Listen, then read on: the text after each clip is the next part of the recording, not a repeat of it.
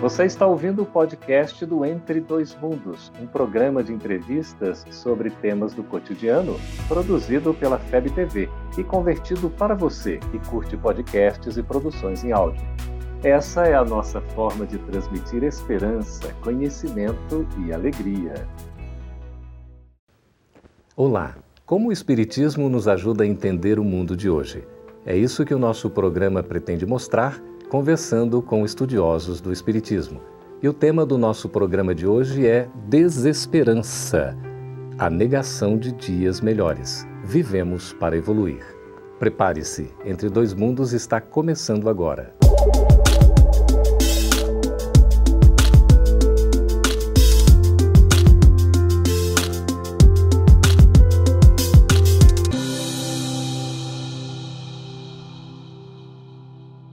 Todos nós, em algum momento da vida, somos tomados por algum tipo de tristeza, de melancolia, às vezes de aflição, de desesperança, a tal ponto que estes sintomas ou sentimentos passam a dominar a nossa própria vida, nos influenciando de forma muito negativa. O tema de hoje é desesperança, a negação de dias melhores. Vivemos para evoluir. E estamos recebendo aqui em nossos estúdios, diretamente da FEB TV em Brasília, Flamarião Vidal, doutor, que é delegado da Polícia Civil e colaborador da Federação Espírita Brasileira. Seja bem-vindo, Flamarião. Obrigado, Geraldo. É um prazer estar aqui, uma honra. Estamos também com a presença de Maíse Braga, que é palestrante espírita, trabalhadora da Comunhão Espírita de Brasília. Seja bem-vinda, Maíse. Obrigada, amigo. E estamos com esse tema que é algo que nos toca muito de perto. Afinal de contas, de onde nasce, Maíse, a negatividade? Acho que de emoções e sentimentos que nós não conseguimos conter. De frustrações, muitas vezes, das nossas vidas, naturais no processo de evolução, mas que às vezes nos pegam de no pino e fica difícil. Passamos a ter olhos para enxergar o que é negativo, achamos que tudo mais não vai dar certo, e daí para a tristeza, quanto mais, e depois para um processo depressivo, parece longo caminho, mas é rápido. À luz, Lamarião, do Espiritismo, a gente tem uma contribuição significativa quanto a esses comportamentos negativos. De que maneira a gente pode ser orientado? Sim, o Espiritismo é uma doutrina, antes de mais nada, esperançosa. Há uma comunicação, uma instrução dos Espíritos mais precisamente do espírito José, um espírito protetor, no capítulo 19, item 11, em que ele coloca fé, mãe da esperança e da caridade. Isso lá no Evangelho segundo o Espiritismo. No Evangelho segundo o Espiritismo. Então, a partir do momento que a gente desenvolve a nossa fé, e a fé espírita é uma fé raciocinada, Allan Kardec colocava que o espírita crê porque compreende e compreende porque raciocina, nós então conseguimos desenvolver a ideia de que a esperança não é, uma, não é algo é, intangível, né?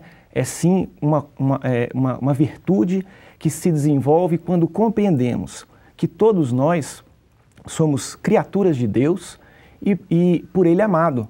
Perceba que Allan Kardec, em O Livro dos Espíritos, indaga na questão 963 se Deus se ocupa de cada ser humano individualmente e os espíritos respondem: sim, se ocupa de todos os seres, por menores que sejam. Quer dizer, nós nunca estamos abandonados. Nunca estamos abandonados. E se Deus está por nós, por que desesperar? Mas, Maíse, nós estamos nos abandonando então? Eu acho que sim, eu acho que nós perdemos a noção de que esse Deus realmente existe, está em nós e nos possibilita o aprendizado para que nós possamos trazer para fora a nossa força de superação, de vencer conflitos que às vezes não começaram nessa vida. E eu me recordo que na doutrina também houve um avanço enorme, porque meus avós espíritas, há mais de 80 anos, eh, no centro espírita se dizia: tome passes e tudo vai se resolver. Uhum. Hoje se sabe que não é nada disso, que a grande parte de um tratamento, de um processo de evolução e de melhora está em nós. Os próprios espíritos, ao longo das obras psicografadas, foram nos fazendo ver isso. Não adiantam as fórmulas, não adianta o tratamento espiritual se você não se transforma, se você não se modifica e se você não percebe que, aliado a você, a sua força, a força do bem que protege o universo, sim, essa junção é que vai fazer com que você saia das situações difíceis. Quer dizer, a postura íntima faz toda a diferença nesse resultado? Faz, com certeza. É importante lembrar, existe um conto popular muito, muito é, é, citado, em que uma pessoa procurou um sábio e disse: Como eu faço para atingir a sabedoria? E aí o sábio disse: Boas escolhas. Mas como faço para ter boas escolhas? Experiência. E como faço para ter experiência? Más escolhas. então nós caminhamos é, passo a passo, muitas vezes caímos, mas precisamos levantar, porque quando lembramos das palavras de Cristo, sede, pois, perfeitos, como é perfeito o vosso Pai Celestial, nós compreendemos que somos perfectíveis. Estamos sim destinados à perfeição. Não podemos desanimar. No nosso íntimo, Maíse, nós somos seres alegres ou somos seres tristes? Deveríamos ser seres alegres porque fomos criados, como os Espíritos nos lembram, para a beleza e a perfeição que um dia nós vamos alcançar. Mas eu acho que houve um momento, acho que talvez do início do nosso processo evolutivo, em que alguma coisa nos fez não acreditar nessa paternidade divina, nessa esperança, nessa bondade que nós deveríamos exercer para também retornar a ela, enfim.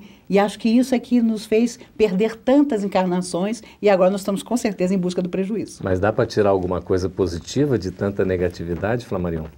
Dá, dá sim. A doutrina espírita, ela nos traz uma, uma reflexão sobre o que foi o nosso passado, as causas anteriores das nossas aflições, mas também acaba com essa doutrina materialista que chega ao niilismo.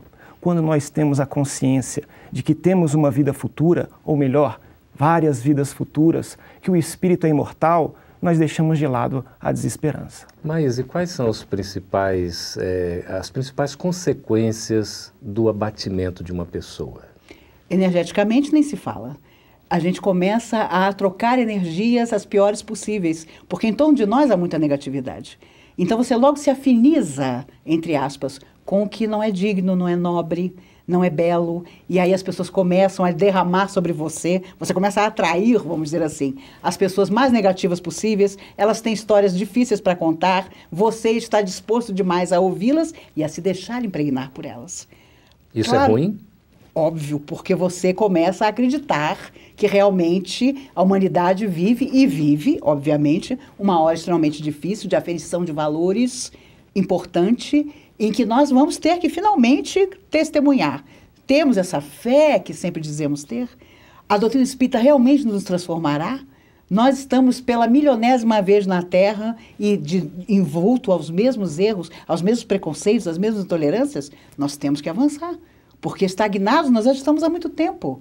Né? Se, fosse, se eu fosse os espíritos, já teria desistido de mim há muito tempo. Mas se eles não desistem, é porque eles sabem que, como dizia Emmanuel, o bem é o vencedor final. Só que Emmanuel dizia: o mal não vai se entregar sem luta, principalmente dentro de nós. Está dentro de nós, não é? Os maiores desafios. E tem aquele ditado, não, Flamarion, de que a esperança é a última que morre? É a última que morre. E existe um outro ditado também que eu gosto bastante, é aquele quem não espera se desespera. É. E nós devemos buscar afastar a inação que a desesperança leva. E isso é o pior. Porque quando as pessoas acreditam que não tem mais jeito, que não tem mais solução, elas caem na depressão e, consequentemente, na inação. E nós precisamos nos movimentar. É movimentando que saímos de qualquer problema que eventualmente possamos ter. Pois é, como é que a gente pode ter todo esse movimento, essas ações, o que nos cabe fazer e como o Espiritismo pode contribuir para a gente chegar nesse ponto? É exatamente a questão que a gente lança e deixa para a sua reflexão, para a nossa reflexão. Depois do intervalo, os nossos convidados vão responder.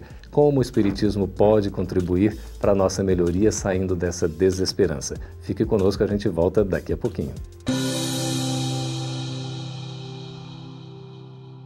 Estamos de volta. Antes do intervalo, deixamos uma pergunta a respeito de como o Espiritismo orienta as pessoas que pensam, falam e agem negativamente, Flamarião. É muito interessante que conversávamos aqui anteriormente sobre o processo de vitimização. As pessoas que eventualmente têm algum tipo de sofrimento costumam acreditar equivocadamente que são vítimas, que não têm uma razão daquele sofrimento. Né?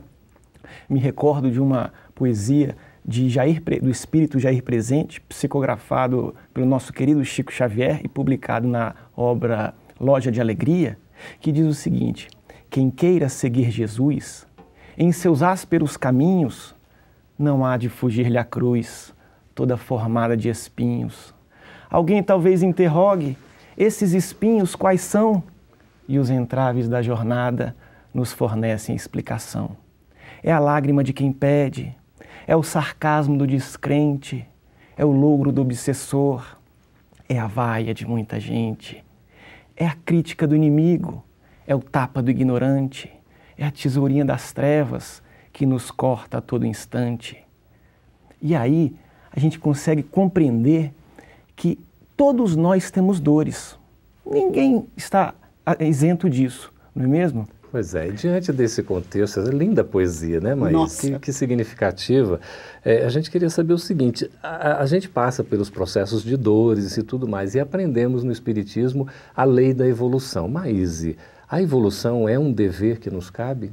Eu acho que é um grande destino, é o nosso único. Mas você sabe, uma coisa que é importante notar é que doutrina espírita ou qualquer outra religião não pode ser uma panaceia para todas as nossas dificuldades. E às vezes há pessoas com problemas psíquicos graves que aportam a doutrina e que depois se afastam dela, ainda tão ou mais perturbados do que quando chegaram, que na verdade também não poderiam prescindir do psiquiatra amigo, do psicólogo, sabe? Não se pode mais colocar hoje a religião como simplesmente aquilo que vai solucionar qualquer dificuldade sua. É, meu Por... pai diz assim, a religião não salva ninguém. Exatamente. Às vezes até complica. É. Porque a pessoa acha que ali ela vai encontrar a grande solução para tudo quando há coisas na vida que nós teremos a opção ou não de vencer ou não e que estão profundamente enraizadas no nosso passado espiritual e até nas opções que até hoje tenhamos feito nessa encarnação. É importante não desprezar que há pessoas que precisam de um acompanhamento do médico, do psicólogo, porque Deus não os colocaria no mundo a mancheias como existem se não houvesse para eles um trabalho específico. E o Espiritismo nos explica quais são as origens desses sentimentos de tristeza, de melancolia? Bom, eu acredito que muito disso se deve ao do nosso trabalho natural de evolução. Né? Logicamente, nós não devemos jamais agradecer por estarmos desesperançosos, mas a nossa evolução nos permite que caiamos e levantemos. E é exatamente nos erros, como a gente falava no outro bloco, as más escolhas é que nos fazem no futuro trabalhar pelas boas escolhas. Né?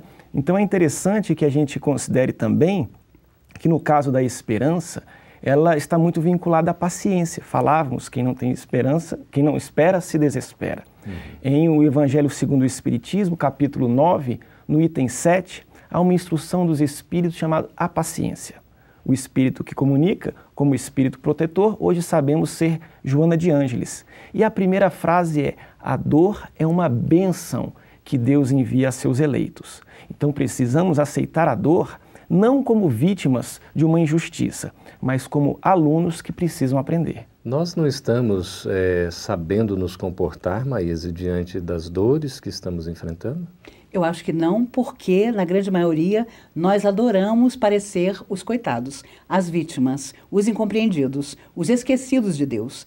É super confortável viver é assim. É cômodo? É, meu Deus, é confortável demais, é até gostoso você viver de forma que, meu Deus, eu, todas as minhas intenções foram ao chão, ninguém me compreende de verdade, há algo dentro de mim que o mundo não valoriza, então eu permaneço estacionado. E se entrega. E não só se entrega, ainda consegue, às vezes, apesar do grande pessimismo, transmitir isso aos outros. Uma desilusão, uma falta de desejo de viver, de lutar, de vencer. As pessoas também, com todo respeito, não estudam doutrina espírita como deveriam. Porque eu me lembro de uma frase de Emmanuel: só se desilude quem se iludiu. Hum. Essa frase dá 10 palestras, porque raciocina comigo. Você, a maioria das pessoas hoje se reclama das desilusões, dos sonhos uhum. que não se uhum. realizaram. Ah, agora eu não posso fazer nada pelos outros porque eu estou paralisado de dor, porque meus sonhos afetivos se, se destruíram. Mas ali está Emmanuel de lembrar Desde a década de 60, só se desilude quem se iludiu. E esse é o nosso problema. A gente não consegue admitir que colocou o nosso tesouro, o nosso coração, onde não havia valores reais, onde não havia motivos para nos preocuparmos ou chorarmos ou valorizarmos tanto coisas que, na verdade, não tinham real valor para a nossa existência. Por que, doutor Flamarion, a gente ainda se ilude tanto?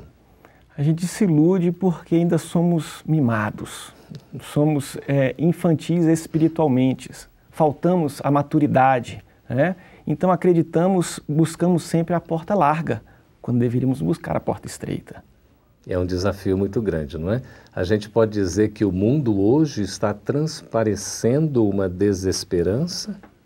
Eu acho que sim, porque se esquece de que o próprio Cristo tinha tanto cuidado e tanto respeito pelo coração do outro, que quando o cego de Jericó o encontra, ele obviamente era cego de nascença, mas Jesus tem o carinho de perguntar: que queres que eu te faça?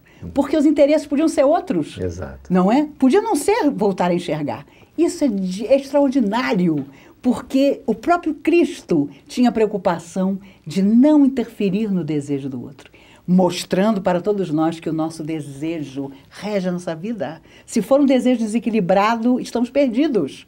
Se for algo que nos leve à luz, nós vamos fazer uma caminhada ainda que difícil, altamente vitoriosa. André Luiz cita em nosso lar que é importante a gente querer, né, mas sobretudo saber querer e muito mais merecer, não é? Exatamente. É toda uma trajetória, né, Flamarion? É uma trajetória. A gente merece? Todos nós merecemos. Somos filhos de Deus, né? criados com todo amor e devemos refletir esse amor ao próximo, o que as pessoas se, se esquecem. Né? Tem ainda aquela, o egoísmo ainda é muito enraigado em suas vontades e então fazem, é, é, buscam ser amados quando deveriam buscar amar. Eu estava me lembrando aqui, Maís e Dr. Flamarion, é, uma afirmativa de Santo Agostinho, que ele diz assim: a fé é como se fosse uma página em branco em que a gente permite Deus escrever o que ele bem entender. Será que está nos faltando fé? Eu acho que principalmente acreditar também em nós. Porque eu conheço muita gente que deposita uma fé incrível em determinadas entidades, mas por si mesma nada faz. Ela, no fundo, já coloca desde o início da sua petição, do seu desejo, da sua vontade, do seu sonho, a própria impossibilidade. E aí não há alma de luz, não há força do bem é. que possa te ajudar. Já começa derrotada. É verdade. É. Aí a gente vê a importância da vontade, da disposição, não é isso? É verdade. o, o, faze isso e viverás. Aquilo que nós sempre voltamos a Jesus e as frases extraordinárias dele precisam ainda ser revistas, precisamos repeti-las e, e colocá-las nos nossos questionamentos, porque lá está absolutamente tudo. A certeza absoluta de que estava tudo dentro de nós. E nós sempre delegando ao destino, a tristeza, a, a, falta de esperança. E todos os dias alguém nos convida à desistência. Que maravilha. Todos os dias. A gente tem que melhorar isso. Nós estamos Exatamente. conversando com Maís e com o Dr. Flamarião. E você, está gostando deste programa? Se estiver gostando, está nos acompanhando, você também pode colaborar para que este programa e os trabalhos da FEB TV continuem no ar. Você pode fazer a sua contribuição espontânea, voluntária, desde que tenha condições e interesse para isso. Acompanhe no vídeo o nosso contato. Nós vamos para um breve intervalo e voltamos daqui a pouquinho. Permaneça conosco. Estamos de volta com o programa Entre Dois Mundos. Agora é a vez da sua participação, de nós ouvirmos as suas perguntas e as respostas dos nossos convidados. E temos aqui a pergunta de Eliette Soares, de Campo Grande, no Mato Grosso do Sul. Pergunta o seguinte aqui, a Maísa ao Flamarião, por favor. O que pensar sobre o fato da violência estar tão presente no cotidiano das pessoas? Será uma banalização da vida? Eu acredito que faz parte, inclusive, desse processo que nós vivemos né, de transição planetária. É, como alguns espíritos dizem, fim de festa, Sim. não é mesmo? E a gente não pode desesperar por causa disso. O espírito de Eurípides Barçanufo, em uma, em uma manifestação através da médium Sueli Caldas Schubert, dizia que a desesperação é como se fosse um cupim que rói silenciosamente as estruturas. Né? Então a gente precisa lutar contra isso. E a gente começa lutando, tentando mudar a nossa psicosfera através da oração, através do exemplo. É importante que o espírita se recorde de que o verdadeiro espírita é aquele que opera a sua transformação moral, que luta contra as suas más tendências e más inclinações. E todos nós influenciamos e somos influenciados. Então a gente não pode achar que não tem solução, que as coisas não têm jeito. Tudo tem jeito. Só que depende de nós. Uhum. E está havendo mais essa banalização da vida? Eu acho que sim, porque as pessoas não perceberam que só elas mesmas transformarão a vida em torno delas. Se nós pensarmos em pessoas que é, tiveram tudo contra si e venceram, pensaremos que são mesmo os grandes missionários que vieram ao mundo ou pessoas que se superam. Porque motivos para desânimo todos possuímos. Motivos para desistir aos montes. Mas pensamos em pessoas, por exemplo, como Chico Xavier, que desde os primeiros anos de vida tinha tudo para não dar certo na vida e para muitos não deu porque a simplicidade da sua existência propôs uma outra coisa que as pessoas não acreditavam que fosse possível. Um grande exemplo para todos nós, não é, Maísa? Exatamente. O Murilo, aqui de Brasília, Distrito Federal, pergunta o seguinte: o Espiritismo acredita que uma pessoa pode fazer mal a outra? Quando uma pessoa deseja muito mal para outra, ela consegue afetá-la? Isso pode gerar desesperança e depressão? Quando nos deixamos empolgar por essa pessoa, sim. Mas é interessante notar que quando a pessoa lança uma vibração altamente negativa sobre a vida sobre outro, ela se esquece de que primeiro ela se manta disso. Depois essa energia vai na direção de quem ela mentaliza. Por isso, a pessoa que geralmente vive a desesperança ou vive para pregar essa desesperança, antes de tudo é um grande infeliz, um grande enfermo, porque ela primeiro se afeta daquela energia negativa. Depois, porventura, ela consegue atingir alguém que esteja na mesma sintonia dela. E também, Flamarion, se a gente é, acaba sendo influenciado por essa carga negativa, porque de certa forma a gente também está permitindo isso. Está permitindo. E é muito engraçado as pessoas é, se questionarem, principalmente quando acontecem crises econômicas ou até mesmo crises entre países de guerra das pessoas é, não compreenderem isso e entrarem nessa desesperação, neste desânimo. E nós devemos compreender que todos nós encarnamos no lugar certo, na hora certa, nas condições necessárias para a nossa evolução.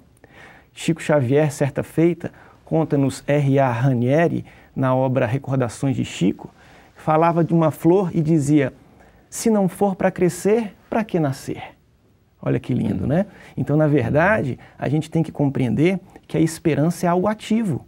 Nós não, não, não devemos ter apenas uma postura otimista, mas uma postura proativa. Doutor Flamarion, nesse sentido, a Bárbara Santos, lá da Alemanha, nós estamos também sendo aqui acompanhados né, pela, pela Europa e por outros países, uma maravilha. Agradecemos a audiência não é, de todos.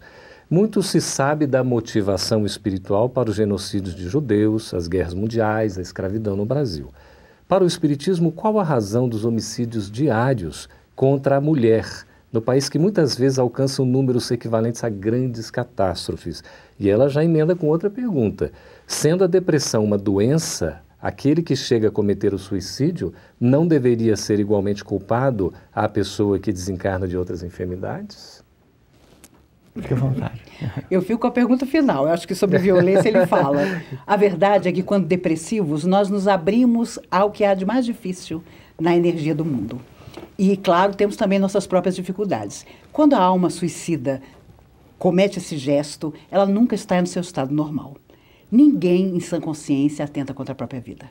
Por isso, no mundo espiritual, é acreditado a ela a sua responsabilidade, mas se ela vivia, e com certeza viveu, um processo de obsessão, de influência espiritual altamente grave para a, su a sua situação, isso será acreditado também a, aos espíritos que, porventura, a tenham incentivado aquele gesto. Há atenuantes. Há atenuantes, sempre há, porque, em geral, a pessoa é envolvida anteriormente em sutis e inteligentes processos a desistir. Uhum. E aí a melancolia, a depressão profunda, fácil de entrar, difícil de sair.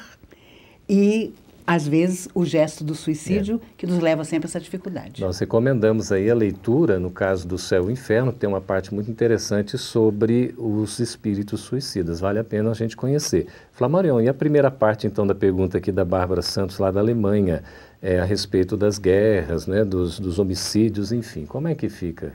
É, a violência. No caso dos homicídios, são os dramas particulares, né? espíritos vinculados entre si que, de uma forma ou de outra, ainda incidem no erro. No Brasil, morrem mais de 50 mil pessoas vítimas de assassinato. E nós não temos uma guerra, mas temos essa dificuldade pela qual todos nós vivenciamos e que precisamos vencer. Lembrando as, as palavras de Divaldo Franco, o assassino é, antes de mais nada, um doente da alma. Inclusive a violência contra a mulher ainda. Com certeza. E nós temos aqui a pergunta de Ariane Gastaldo, de Campo Grande, Mato Grosso do Sul. Dose dupla aqui, é, Campo Grande. Como acreditar em dias melhores se existe tantas guerras, tantos ódios e muita dor em nosso planeta, Maís? Porque vai chegar e já está chegando uma hora em que isso será tão insuportável para a emoção de todos nós que nós vamos, enfim, tomar uma atitude. Não é possível que nós vamos dormir à noite sabendo que há milhares de pessoas, por exemplo, entre os refugiados do mundo, batendo a porta dos países, encontrando essas portas fechadas, crianças, homens desesperados, lançando seus filhos pelas é, cercas de arame farpado, e nós conseguimos dormir. Por isso que eu digo que nós nem somos cristãos ainda, porque se realmente fôssemos, iríamos até lá abriríamos as portas do nosso coração a essas pessoas que estão desesperadas pelo mundo, sem ter onde repousar a cabeça, como o próprio Cristo também não tinha. Não nos cabe omissão. Nunca. Uhum. Em forma mínima ou macro, nós precisamos sair de nós e fazer alguma coisa. E é uma doutrina espírita que exatamente coloca a bandeira Deus, Cristo e Caridade. A responsabilidade é grande, não é, Flamarion? A responsabilidade é grande. E quanto ao desespero, tem aquela música popular levanta, sacode a poeira e dá a volta por cima. então fica aí o convite, a recomendação para que a gente possa estar animado, assim esperançoso diante do que vai nos surgir e fazer a nossa parte, não é? Maís e Flamarion, agradecemos aqui a participação de vocês no programa, agradecemos a participação de todos vocês que nos escreveram, fizeram as suas perguntas, as suas sugestões. Por favor, entre aí no nosso site, podem participar, nós estamos à disposição. Agradecemos a audiência e voltaremos no próximo sábado. Estejam conosco e até lá. Essa é uma produção da Federação Espírita Brasileira. Para saber mais, siga arroba FebTV Brasil no YouTube, Facebook e Instagram. Ative o sininho para receber as notificações e ficar por dentro da nossa programação. Até a próxima!